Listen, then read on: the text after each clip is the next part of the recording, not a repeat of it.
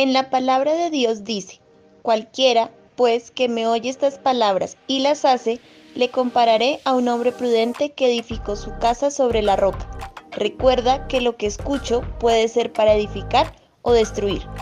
No olvides seguirnos en nuestras redes sociales como Iglesia Querid y acompañarnos en nuestros en vivos todos los domingos a las 9 de la mañana y martes a las 7 y 30 de la noche. Dios, te bendiga hoy y siempre.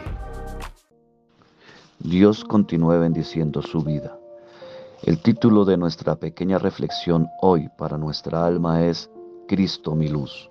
En segunda carta a los Corintios que escribió el apóstol Pablo en el capítulo 4 versos 6 al 7 dice, porque Dios que mandó que de las tinieblas resplandeciese la luz, es el que resplandeció en nuestros corazones para iluminación del conocimiento de la gloria de Dios en la faz de Jesucristo. Pero tenemos este tesoro en vaso de barro para que la excelencia del poder sea de Dios y no de nosotros. Desde la desobediencia de Adán a Dios, el entendimiento del ser humano fue y está enseguecido por las tinieblas. ¿Qué quiere decir esto?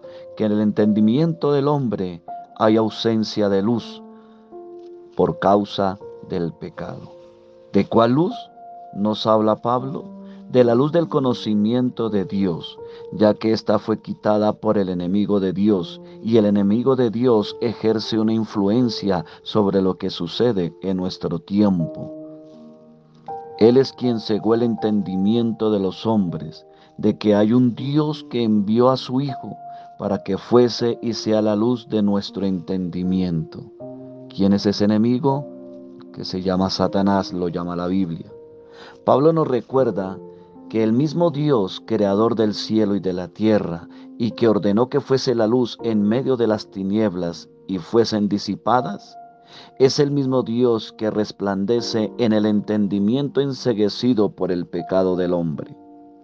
Cuando usted y yo dejamos que Dios ilumine nuestro entendimiento con la luz admirable de Jesucristo, nos damos cuenta, aleluya, que en medio de nuestra fragilidad como vasijas de barro, hemos recibido un gran tesoro, que es la vida de Dios, que ahora mora en nosotros por medio de Jesucristo, en quien nos hizo aptos para poder vencer las circunstancias que estemos viviendo o podamos vivir y logremos ver la luz de nuestra salvación. Y esto no es de nosotros, sino el poder de Dios, que nos da la facultad de no estar angustiados en medio de la tribulación. Y aunque hayan apuros, su paz no nos deja desesperar. Tampoco estamos desamparados en medio de nuestras persecuciones por causa del Evangelio. ¿Quién puede hacer esto? El que ha dejado que Cristo sea la luz de su corazón y el entendimiento de que hay una redención y una liberación de nuestros pecados. ¿Por qué?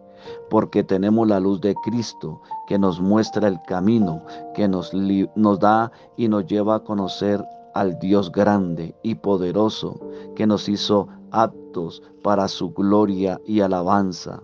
Siendo así, portadores de la luz admirable que es en Cristo Jesús.